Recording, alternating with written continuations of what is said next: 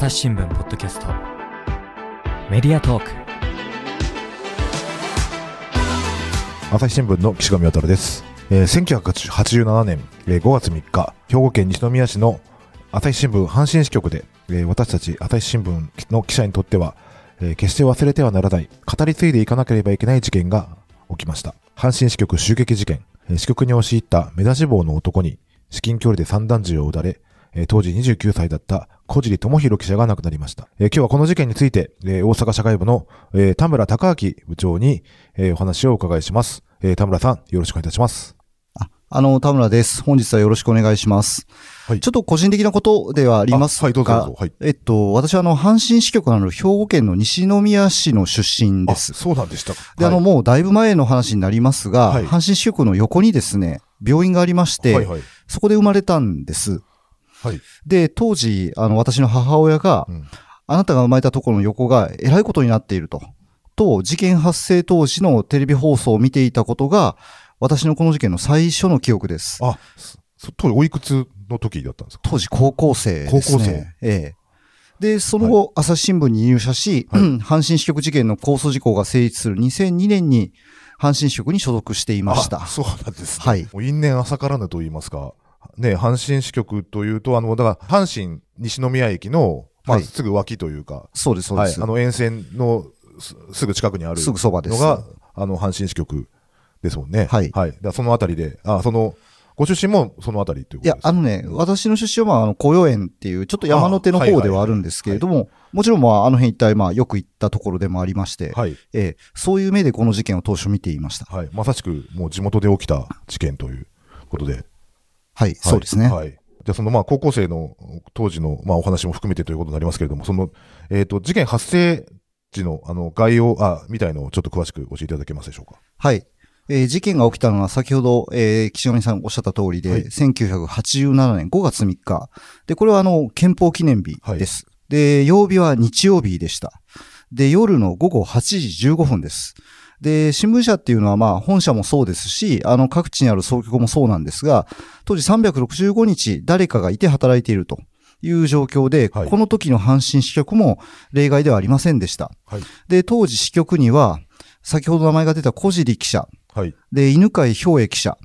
で、高山健二記者が支局にいました。はい。で、えー当時の文化としてですね、土日とか祝日ですとか、そういった時に出勤するとですね、まあ支局の中で食事しようかということで、みんなで料理を作るという文化も当時はありまして、この時の阪神支局では、みんなですき焼きをつついて、みんなで食べ終え、ちょっとソファーでくつろいでいた時でした。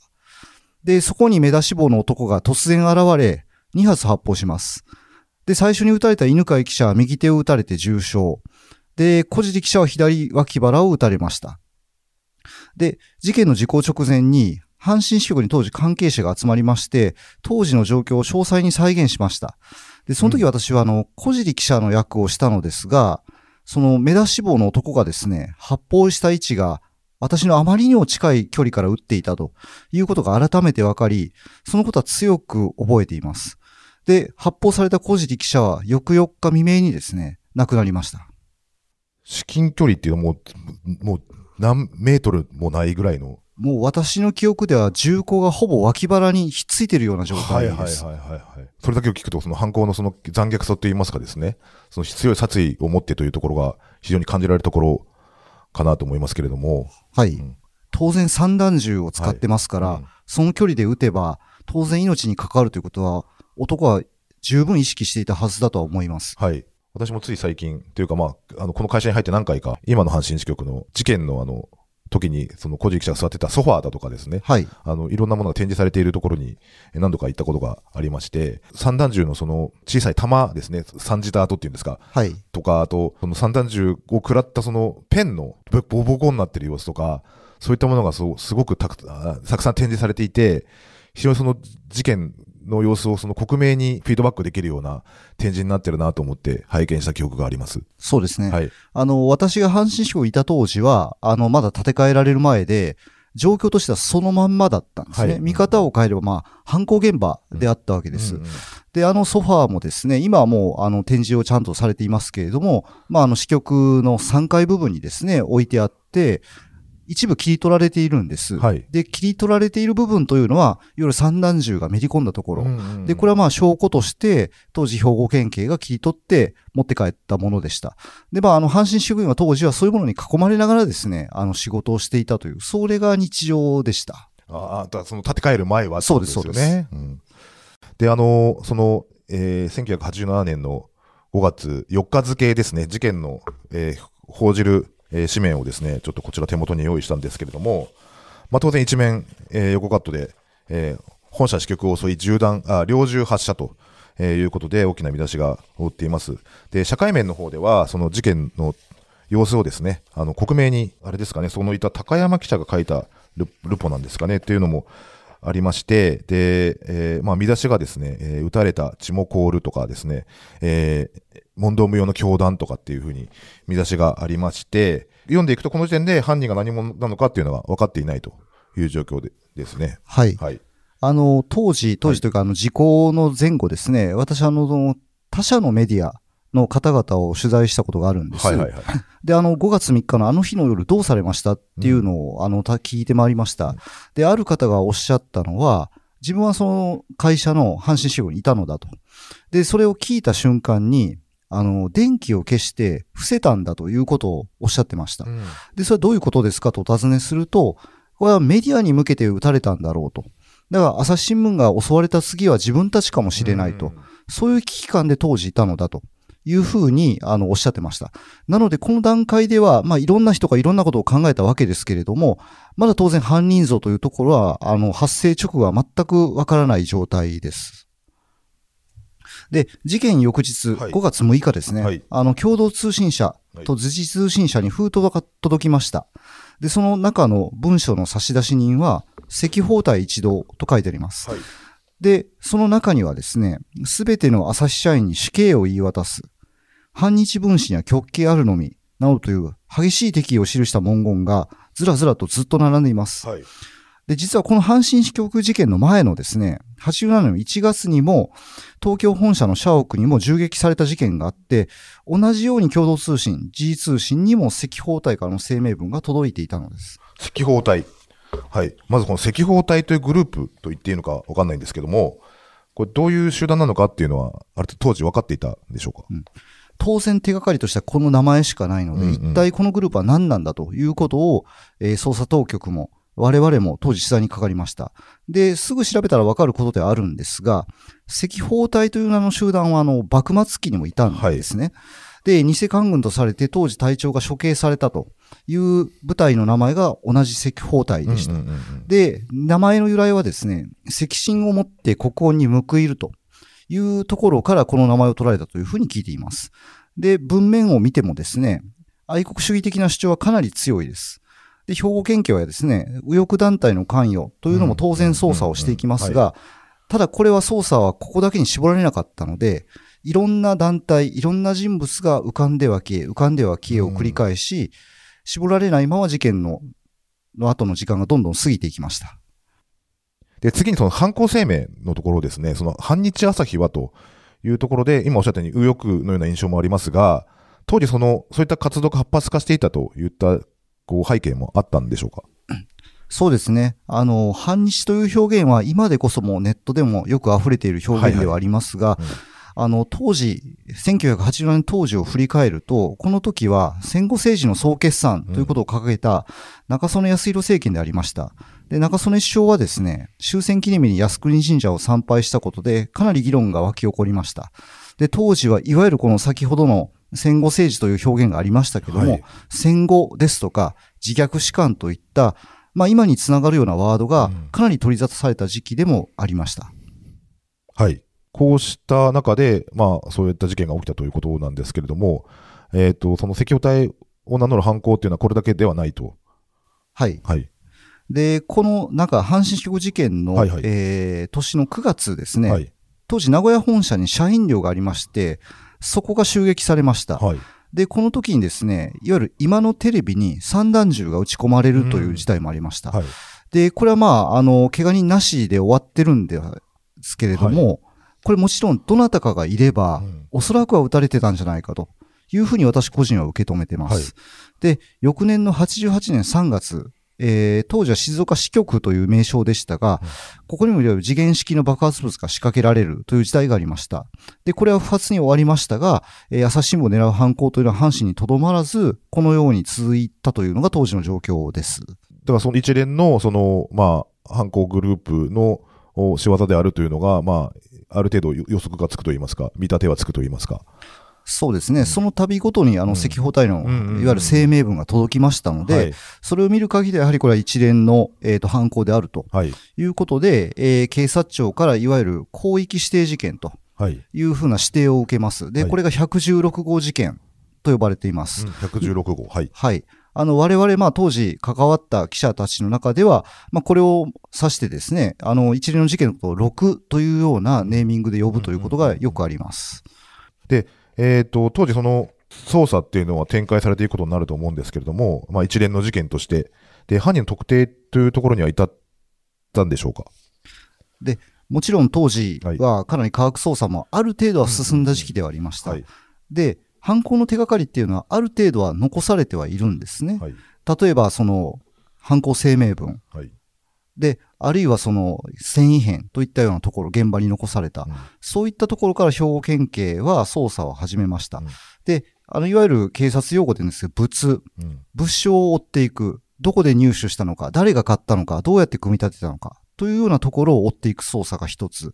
であともう一つはですね、動機面からの捜査というのも並行して進められました。これはいわゆるやりそうな、この犯行しそうな人は誰なんだというところで、いわゆる過去のトラブルですとか、そういったところから捜査を進めていくという二つの路線で兵庫県警は捜査を進めました。で、先ほどもずっと説明しています、あの、声明文ですね。で、これを書いたワープロっていうところまではうん特定されたんですけれども、これ以外にも特定されたものはいろいろありますが、いずれもですね、いわゆる大量生産の壁うんというところに阻まれて、結局これをやったのは誰ですか？っていうところまでには至りませんでした。で、動機面も同様で、はい捜査線上には何人もが先ほども言った通り浮かんでは消え、浮かんでは消えを繰り返していきます。それがあの捜査の経緯です。そういうふうにして捜査を尽くした結果、まあ、えっ、と、2002年に時効を迎えてしまうということですね。そうですね。はい。あの、今はもう殺人事件にはいわゆる時効はありませんでしたが、当時はあの15年という時効の、えー壁がありました。87年の事件ですから、2002年が自動的に時効になります。で、当時私はあの、先ほどもご説明した阪神支局はい員でした。で、あの瞬間、日付が変わるその瞬間をですね、当時兵庫県警の捜査本部があった西宮署で迎えました。で、警察っていうのはあの夜間隊っていうのはあの当直という体制になるんですね。はいはいはいいわゆる何人かの当番の警察官の方がいられて、いわゆる事件事故の発生に備えると。そういう時間帯です。で、その日付が変わる前にですね、私はあの署に行きまして、署の様子をじーっと見ていました。で、その時今でも覚えてますけれども、署員の方がちらちらと、いわゆるあの壁に置いてある大きな時計ですね。あちらの方に目をやるのを覚えています。で、その瞬間は私自身も何とも言えない無力感、これを強く感じたのは今でも強く覚えています。で、翌3月、はい静岡、先ほど説明した静岡の事件も時効となり、いわゆる朝日新聞と赤報隊をめぐる一連の事件は、この時点で全て未解決のまま終わっていきます。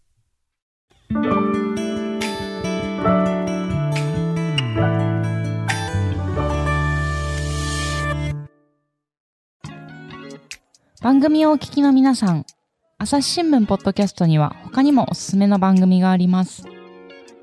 新聞一面じゃなくても大事なこと、SDGs を話そう。月曜から金曜日まで多彩なテーマをお届けします。どこかの誰かの人生の匂いがする番組とリスナーさんから好評です。SDGs を話そうで検索してみてください。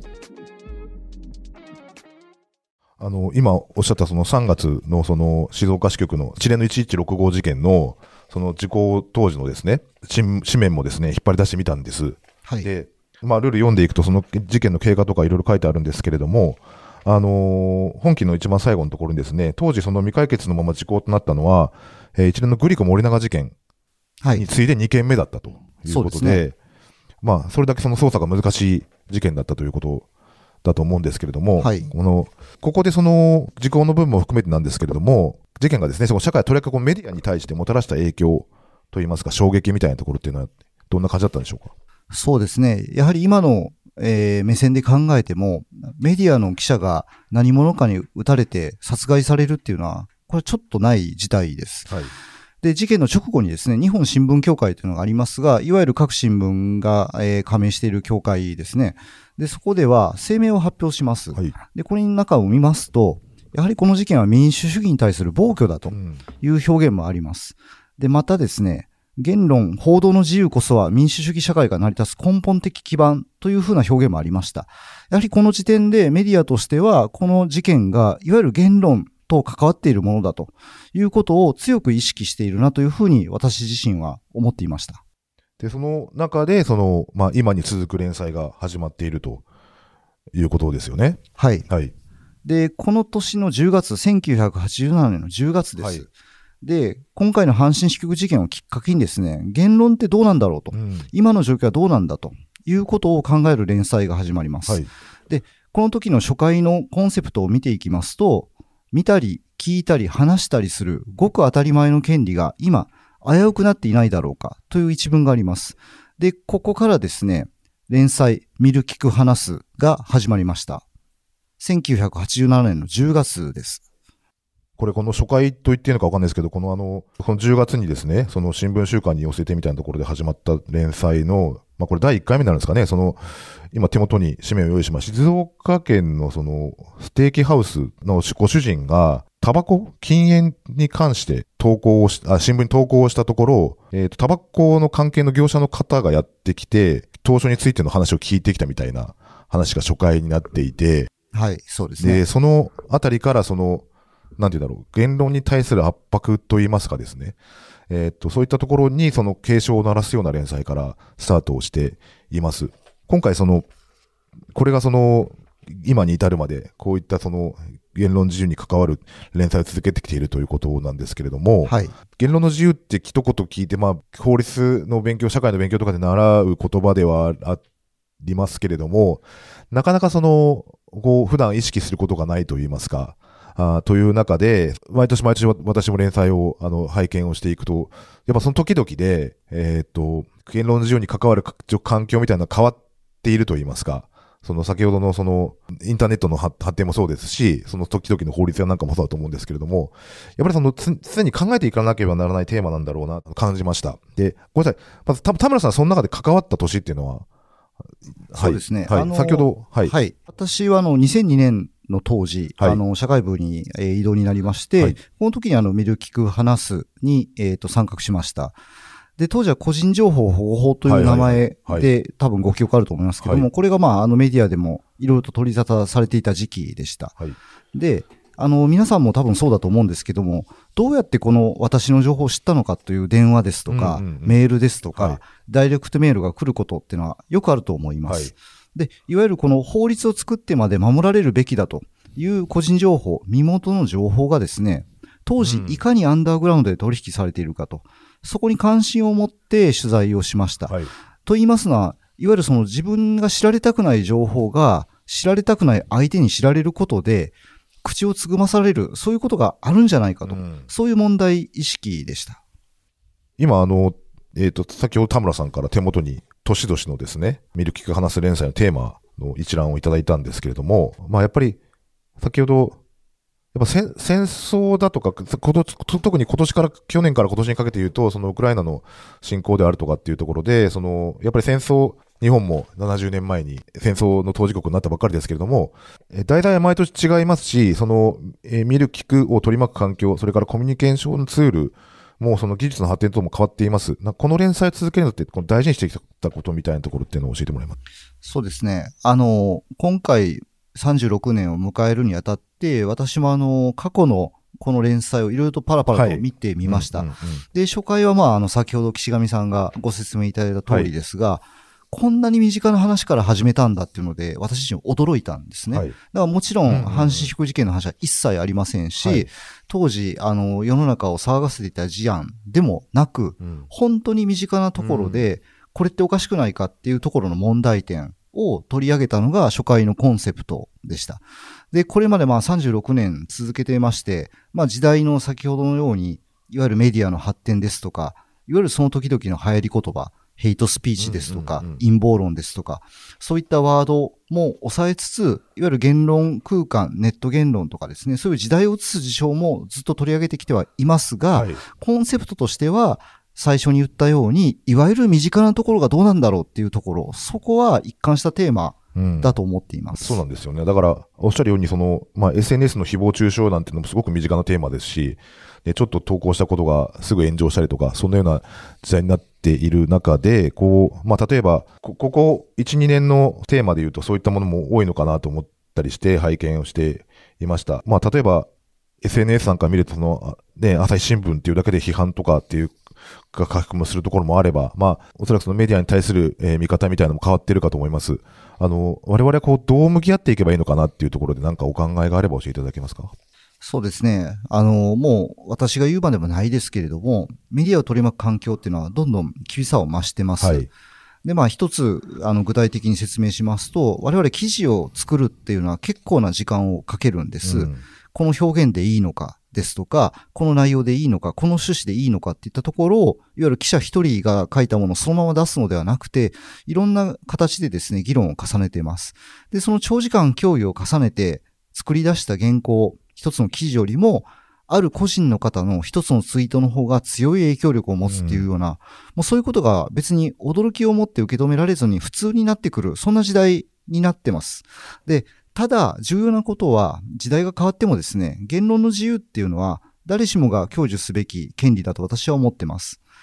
おっしゃるようにですね、事実に基づかない誹謗中傷っていうのは全然私は違うとは思いますが、はいうん仮にですね、あの耳を傾けるべき指摘であれば、その場合は我々メディアも謙虚に受け止めて、今後について活かしていく、そういうことをもう考えなきゃいけない時代だというふうには思ってます。まあ、そういったところも、あの、その言論自由がこう担保されてこそであって、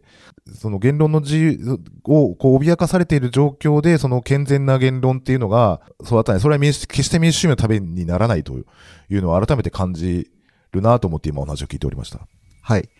あの、私もまあ、あの、毎年5月ですとか、はいあるいは自分がこの事件には断続的にかかったことがありますが、はい。そのためにやっぱりあの、赤報隊から来た声明文っていうのを読み返します。はい。で、あの声明文は何度読んでもですね、ものすごい強い拒絶、あるいはコミュニケーションの拒否、そういうようなことがすごく色濃く記されています。で、もう36年前の事件ではありますが、それでも今の目線で見てもですね、あの声明文にはですね、あの注目すべき点があると私個人は思っています。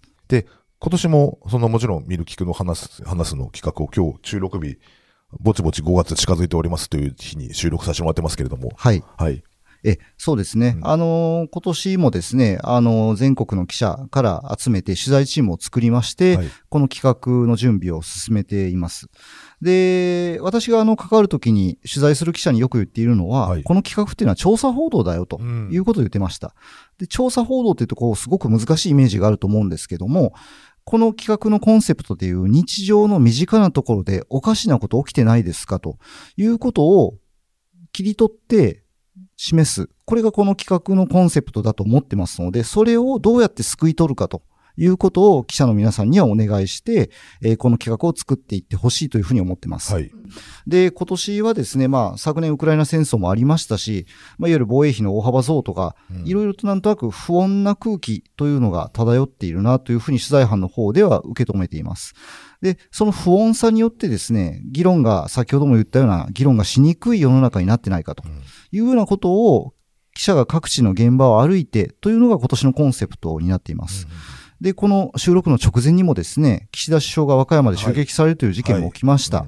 で、この事件については、あの、動機とはまだ不明ではありますが、あの、この事件をどう見るかというところも、取材班については意識づけをしてほしいということを私からも言っています。で、沖縄の米軍基地を見渡せる道の駅で起きている異変っていうのがありまして、これはあの記事にするまで、あの、まだ細かくはお話はできないんですけれども、はいはいあの、そういったところで起きていることをですね、今回の企画では示そうというような予定にしています。これあの、毎回毎回非常に読んでて思うんですけれども、はい。その、すごくこう、あ、自分にも起こり得るかもしれないっていう事例がいっぱい出てくるじゃないですか。はい、はい。で、まあ、いつもね、こう、どうやって探してんだろうってすごい不思議に思いながら、明日は我がことと言いますかですね、こう自分のこととしてリアルに感じてもらえる、あの、すごく大切な連載だなと思って、毎年拝見しておるところでした。あの、今年もすごく楽しみにさせてもらってます。はい、そうですね。はいだから何回も言ってますけど、やはり身近をコンセプトに、あのしたいと思ってるのはそういうところなんです。自分とは関係ないっていうふうに思われずに、いかにあの、あ、自分にもこういうことが起きるのかもしれないと。そういうような観点で記事を読んでほしいなと。そういうふうに思ってます。これ配信の予定とか、あの、掲載の予定みたいのって、もし今段階でお話できる範囲ってありますか？そうですね。あの、事件が起きたのは5月3日。これがまあ節目と考えていますので、はいそれまでに4月の末から、えっ、と、はいこの5月の上旬にかけてということで、今、あの記事を一生懸命記者たちが取材して作成しています。はい、わかりました。もしこの、えー配信日までに間に合えばですね、あの、リンクを概要欄に貼っておきたいと思います。はい。はい、ありがとうございます。あの、最後に、あの、言っておきたいことが一つあります。まあ、あの、言論ってことこで何回も繰り返しましたけども、言論という言葉だけを見るとですね、すごくあの、大冗談と言いますか、難しいような印象がありますが、まあ、空気ですとか、雰囲気ですとか、そういうような表現で、あの、聞いていただくと、まあ、実感を持って受け止めてもらえるのかなと思ってます。よねで、当時あの、事件の10年、1997年頃までのですね、はい連載をまとめた書籍があります。うんうんうんで、その後書きを、あの、先日私も改めて見たんですが、その後書きの中にですね、不寛容な空気ですとか、圧迫感というような表現がありました。この本がもう出たっていうのはもう20年以上も前の話です。で、えーその頃にですね、すでにもう今につながるようなキーワードがあったと。うんこれには私もちょっと驚いたんですけれども、言い換えればやっぱりこの問題っていうのは普遍的な問題なんだなというふうにも改めて受け止めました。で、私たちはですね、これからもこのテーマをですね、問い続けたいというふうに思っています。いや、今おっしゃったように空気とか雰囲気って、社会全体じゃなく、に限らず、その、例えば会社内で会議をやってる時とか、はい。その、えっ、と、例えば学級の中、クラスの中で、はい。こう、なんかこれ言ったらいじめられるんじゃないかとか、なんかでも、自分は言いたい、でもこう思うんだっていうことで、コミュニティ全体が良くなるということと、その自分に対するリスクっていうのをみんな考えながらこう発言をするんだろうなっていうのを今聞いてて思って、で、なんかそういうのが社会全体のこう、言いたい、言うべきだけど言っちゃいけないとか、でもあえて空気を読まずに言った方がいいんだろうなとか、なんかその、そういったところのその、なんていうんだろう、自分が喋っちゃいけないっていうところに、こう、抑圧をされているんじゃないかっていうのはすごくこう、感じるところではあります。うまくちょっと表現できなくて申し訳ないですけども。いや、あのまあ、会議ですとか、先ほどね、授業ですとかでもあると思うんです。それははいあると思うんですが、はいありますね。それは事実。はいやっぱりこう、頭の中で思うのに、はいなんとなく切り出せないっていうところ。だけど、それによって何かおかしな方向に行っちゃいけないっていうふうに私は思ってますし、おそらくそれを言うのが我々の仕事かなというふうにも思ってます。なのでもう、あの、記者とのコミュニケーションっていうのは、何でもいいよと、何言ってもいいよっていうことを私は心がけて、なるべく目線を下げてですね、はい。まあ言いたいことはお互い言おうねっていうことを、やっぱり自分たちから実践していかなきゃいけないと。うん。そういうふうに思ってます。まあそういったところが、